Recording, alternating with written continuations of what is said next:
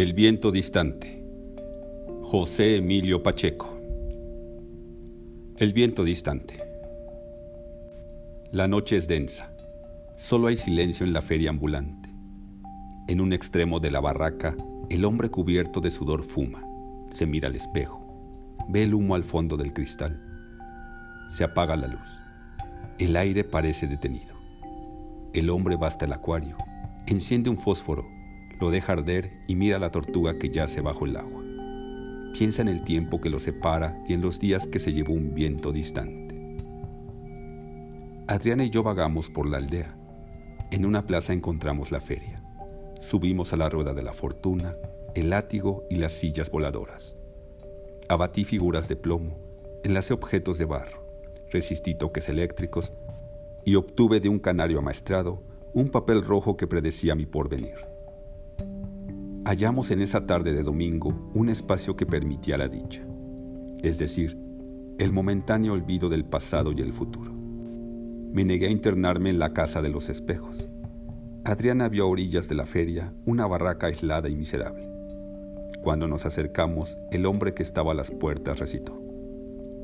Pasen, señores, conozcan a Madre Selva, la infeliz niña que un castigo del cielo convirtió en tortuga por desobedecer a sus mayores y no asistir a misa los domingos. Vean a Madre Selva, escuchen en su boca la narración de su tragedia. Entramos. En un acuario iluminado estaba Madre Selva con su cara de niña y su cuerpo de tortuga. Adriana y yo sentimos vergüenza de estar allí y disfrutar la humillación del hombre y de una niña que con toda probabilidad era su hija. Terminado el relato, Madreselva nos miró a través del acuario con la expresión del animal que se desangra bajo los pies del cazador. Es horrible, es infame, dijo Adriana en cuanto salimos de la barraca. Cada uno se gana la vida como puede. Hay cosas mucho más infames. Mira, el hombre es un ventríloco. La niña se coloca de rodillas en la parte posterior del acuario. La ilusión óptica te hace creer que en realidad tiene cuerpo de tortuga. Es simple como todos los trucos. Si no me crees, te invito a conocer el verdadero juego. Regresamos. Busqué una hendidura entre las tablas. Un minuto después, Adriana me suplicó que la apartara. Al poco tiempo nos separamos. Después, nos hemos visto algunas veces, pero jamás hablamos del domingo en la feria. Hay lágrimas en los ojos de la tortuga. El hombre la saca del acuario y la deja en el piso. La tortuga se quita la cabeza de niña. Su verdadera boca dice oscuras palabras que no se escuchan fuera del agua.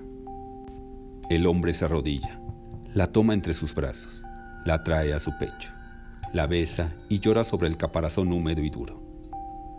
Nadie entendería que la quiere ni la infinita soledad que comparte. Durante unos minutos permanecen unidos en silencio. Después le pone la cabeza de plástico, la deposita otra vez en el limo, ahoga los sollozos Regresa a la puerta y vende otras entradas. Se ilumina el acuario. Ascienden las burbujas. La tortuga comienza su relato.